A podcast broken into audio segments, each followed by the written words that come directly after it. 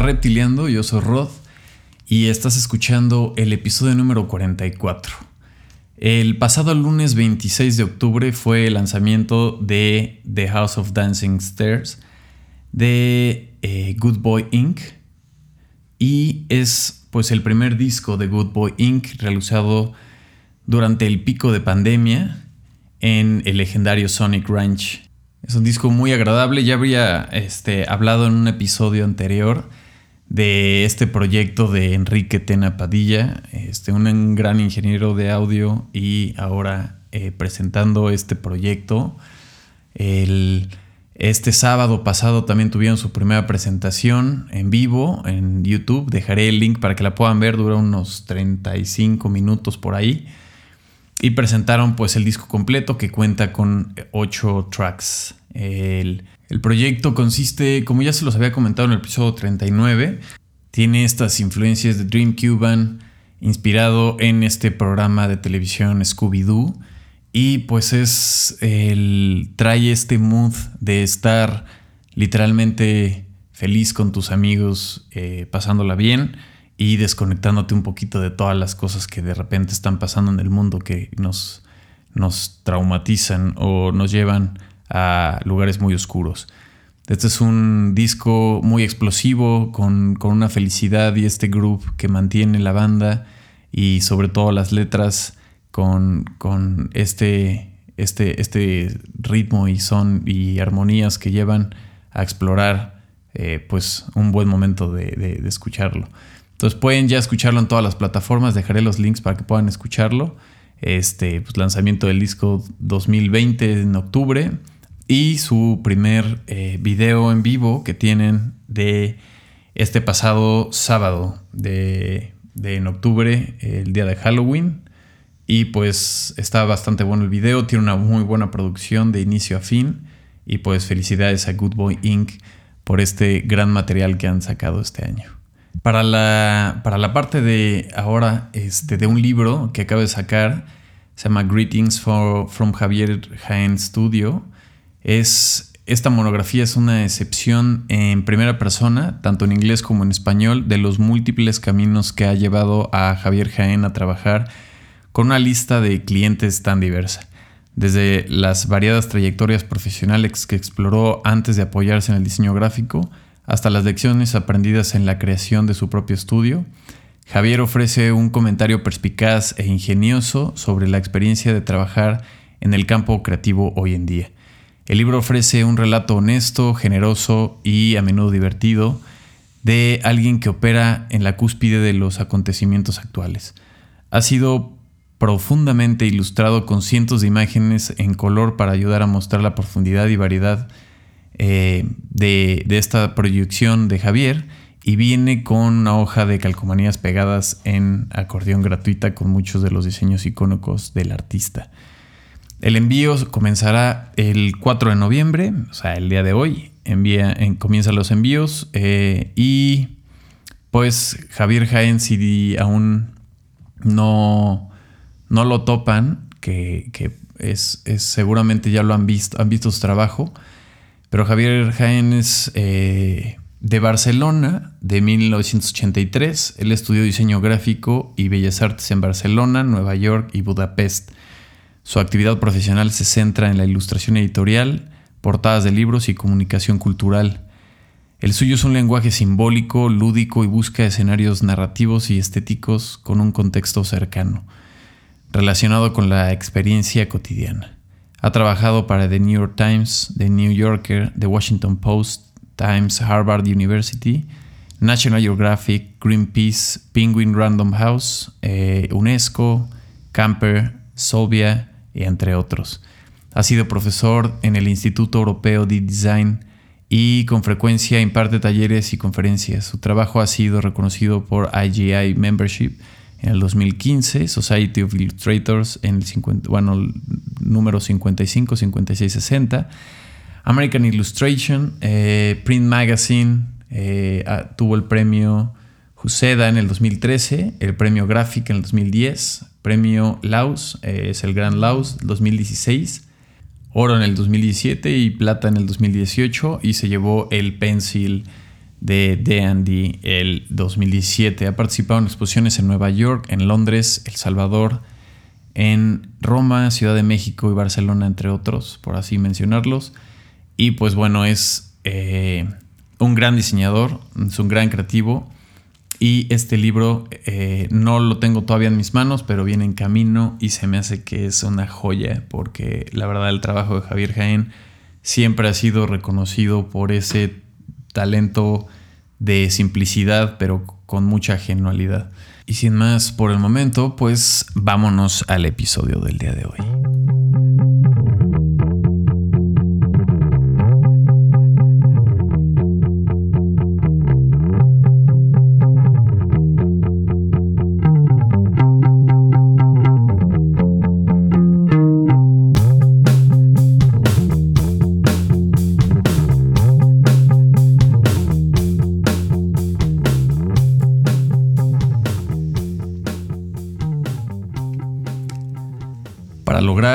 Realizar lo que quieres, aprende a sentirte cómodo en lo incómodo. Esto lo dijo alguna vez Alejandro Jodorowsky. La incomunidad es una sensación que todos hemos experimentado. Sin embargo, a pesar de ser tan universal, no solemos buscarla ni provocarla. Todo al contrario. Intentamos pasar sobre ella de puntitas como si fueran arenas movedizas que no queremos ni siquiera pisar. Sin embargo, una vez que hemos dejado la zona de peligro atrás, es bueno reflexionar para no poder perdernos en la oportunidad del aprendizaje que nos ofrece. Si ya hemos sufrido y no hemos podido evitar, le podemos sacar el máximo partido posible. Las situaciones que nos incomodan son una buena oportunidad para profundizar en nuestro interior, observarnos y apreciar lo que está ocurriendo. ¿Por qué esta situación me genera incomodidad? Una pregunta importante que a menudo omitimos, ya que tenemos unas ganas enormes de salir de la situación en la que nos encontramos. Como animales que somos, contamos con una reactividad fisiológica que a menudo limita nuestra reactividad inteligente o cognitiva. De forma natural buscamos la comodidad, es nuestra tendencia. Cuando te sientes cómodo estás seguro, arropado y tranquilo. Todo o a la mayor parte de lo que sucede está bajo tu control y no percibes ninguna amenaza potencial. Sin embargo, eh, hay que tener cuidado. Por un lado no vas a poder permanecer siempre en este estado y por otro tampoco es bueno que lo hagas porque vas a debilitar tus fuerzas y limitar tu crecimiento. Buscando la comodidad limitamos nuestro mundo, evitando así situaciones propicias para nuestro desarrollo y nuestro crecimiento personal. Las situaciones o personas no son incómodas por sí mismas. La incomodidad surge de nuestra experiencia personal y somos nosotros los que nos sentimos incómodos ante ciertas situaciones o personas. Cuando se adopta esta perspectiva, cambiamos el foco de nuestra atención, dejamos hacia el exterior para buscar respuestas y propuestas a nuestro interior. Es el camino hacia el, autoconocimiento y al crecimiento personal. Sucede cuando dejamos de evitar las situaciones que nos resultan molestas o incómodas y nos permitimos estar en ellas, intentando encontrar las causas originales de esta sensación. ¿Qué tiene que ver esto con nosotros? Pues, ¿qué nos está diciendo de nosotros mismos este malestar? Cuando ponemos esta sensación en lo externo, tendemos a echar la culpa, criticar o juzgar como buena o mala. Cuando esa misma situación puede despertar esas sensaciones completamente distintas en otra persona, haciéndonos responsables de que somos nosotros quienes experimentamos la sensación, teniendo en cuenta nuestra singularidad, experiencia, rasgos de personalidad, etc. Podemos respetar a los demás y obtener un aprendizaje mucho más intenso y enriquecedor con respecto a lo que vivimos. Dejarnos estar en la incomunidad solo es posible cuando comprendemos que salir de nuestro estado de confort es necesario para ampliar nuestra experiencia vital. Un motivo sin duda poderoso e inteligente para prolongar nuestra presencia en determinadas situaciones que nos resultan desagradables. La tendencia a evitar la incomodidad hace que estemos alineados y perdamos nuestra propia identidad. Así aprender a permanecer en la incomodidad nos dejará varias enseñanzas importantes. Podemos afrontar el malestar que surge al principio ante una situación que nos resulta molesta y observamos cómo está la sensación y esta va a ir disminuyendo. Al encontrarnos en esta situación sin intentar evitar, rompemos con el hábito de intervenir y acabamos con la experiencia. Vivir esta experiencia nos ayuda a tomar conciencia de nuestro comportamiento, considerando las repercusiones que tiene nuestra evitación. Las emociones que nos resultan incómodas aparecen para alterarnos de algo que acerca de nosotros. Si aprendemos a escucharlas y a sentirlas, viviremos la experiencia completa de forma más auténtica, de manera que no nos replazca y produciéndonos un mayor malestar constante. Ahora llegar a un momento en el que cuando nos hayamos acostumbrado a no evitar esta sensación podemos recuperar fácilmente la calma vivirla con mayor naturalidad, de forma en la que nos demos cuenta de que la incomodidad tiene otras formas de desaparecer aparte de las que ya conocemos de huida y evitación de la situación. El bienestar que produce haber afrontado la situación que nos resultaba incómodo es la consecuencia de haber sabido gestionar nuestras emociones incómodas sin repudiarlas ni rechazarlas, sino presentándole atención para saber qué nos están indicando. Cuando no intervenimos en la incomodidad, todo fluye de forma más natural. La salida apresurada de las situaciones incómodas también suponen un aprendizaje. Hace que nuestra vida quede pues condicionada y que el problema de fondo quede escondido debajo de una manta, preparado para salir en cualquier momento y nosotros sin armas con las que hacerle fuerte. Además, este estancamiento emocional produce una gran insatisfacción y una desconexión que impide nuestro desarrollo personal. Permanecer en la incomodidad sin intentar huir de ella, hacer que restablezcamos el propio control sobre nosotros mismos y nos hagamos cargo de lo que nos ocurre. Es una garantía de inmunidad frente a los sentimientos de indefensión y desesperanza. Teniendo en cuenta todo esto, podríamos decir que es necesario pensar por la incomodidad, experimentarla y permanecer en ella, viviéndola como una sensación productiva que nos sirva como indicador de nuestra propia regulación emocional y autoconocimiento.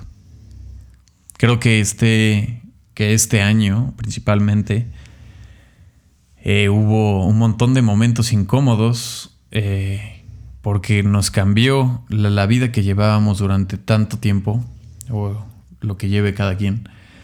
Este, pues el, tema de tener ya sean rutinas, el tema social, el tema de trabajo, todo cambió y yo creo que muchas, muchas de estas eh, incomodidades se volvieron, se maximizaron.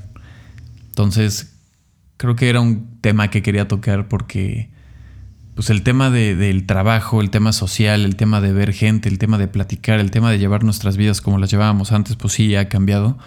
Y la nueva forma en la que vivimos, pues generó nuevas incomodidades sociales, de amistad, de trabajo, de pareja, de familia, de, de todo, ¿no? Entonces creo que sí es importante tocar este tema como un tema que pues es, el, como lo decía Jorowski y lo, lo dije al principio, para lograr realizar lo que quieres, aprende a sentirte cómodo en lo incómodo.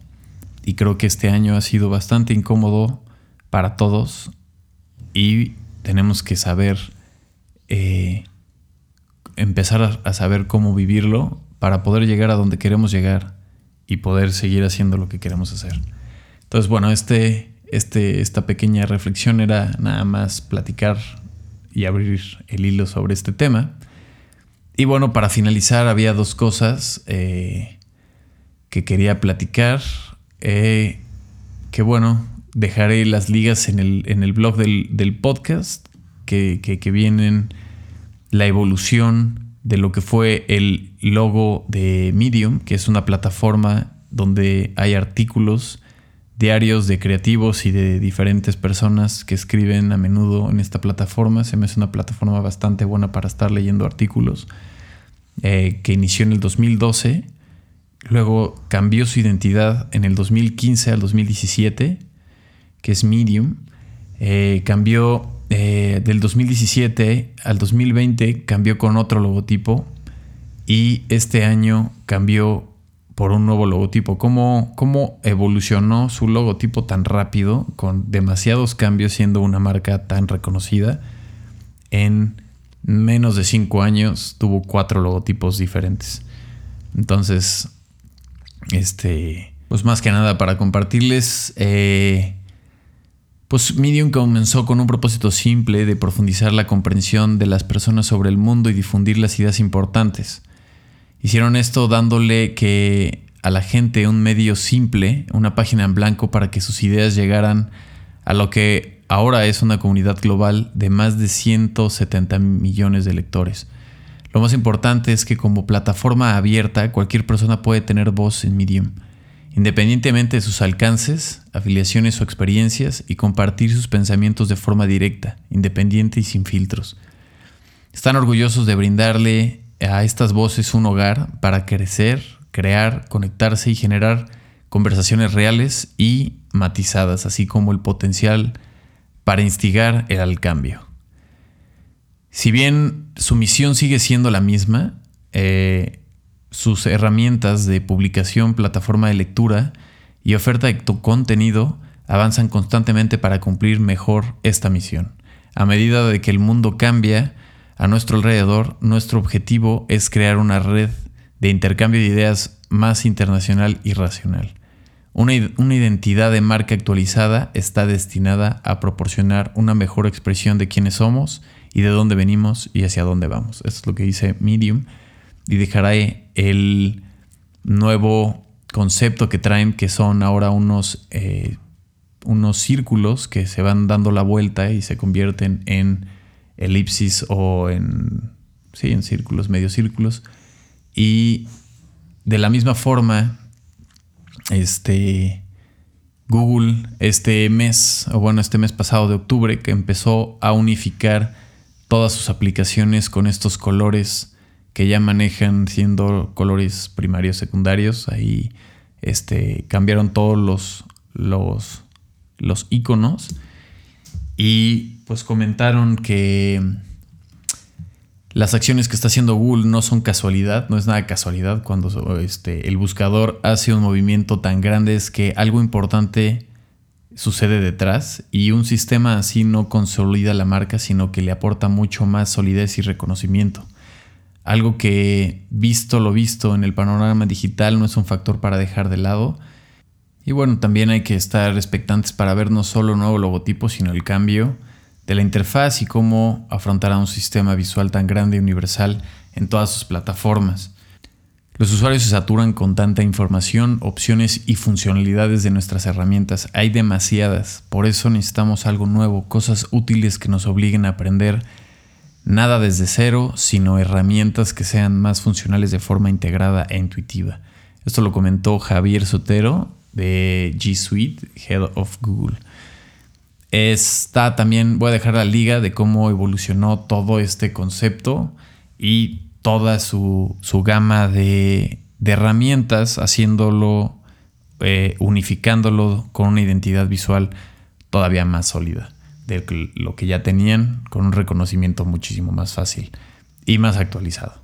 Entonces, bueno, estas son dos de las eh, variantes extras que quería platicar de cambios de imagen, cambios de identidad y por qué lo están haciendo estas dos plataformas que son tan importantes hoy en día. Eh, Medium es una plataforma súper recomendada para estar leyendo artículos de todo tipo, entonces le pueden echar un ojo, es muy interesante lo que tienen Medium que decir y pues digamos que sería un nuevo blog para, bueno, no tan nuevo, pero sí algo, algo reciente y más con esta con este empuje visual que le están metiendo y también la parte de Google y todas sus aplicaciones y herramientas con las que están unificando para ayudarnos a construir pues mejores este pues y más fácil nuestro trabajo día a día. Esto es todo por hoy. Gracias por escuchar este episodio número 44 Reptiliando. Eh, sin sin duda alguna, este, pues ya estamos casi al final de este año y también pues llegando a la primera semana de diciembre, que es la semana de aniversario de Reptiliando. Tengo ahí algunas sorpresas que me gustaría platicarles. Ha sido un largo camino, he aprendido muchísimo y pues todo esto que, que está pasando en Reptiliando pues me ha ido eh, me ha dado demasiado de lo que pensé que iba a pasar. Entonces, la verdad estoy muy contento. Si me pueden, si me quieren escribir eh, directamente, todos los links están en reptiliando.com de las redes sociales. Al final de la página hay un buzón, dice buzón reptiliando. Ahí me pueden mandar un mensaje directo, privado, eh, al mail de reptiliando podcast.gmail.com. Y bueno, cualquier cosa, ahí estoy conectado en redes. Vienen eh, igual nuevas conversaciones con creativos y para la semana de aniversario vienen unas grandes sorpresas y vamos a tener un gran cambio en la plataforma. Entonces, eh, pues muchísimas gracias por escuchar. Yo soy Rod y pues bueno, nos vemos en el próximo episodio de Reptiliando. Gracias.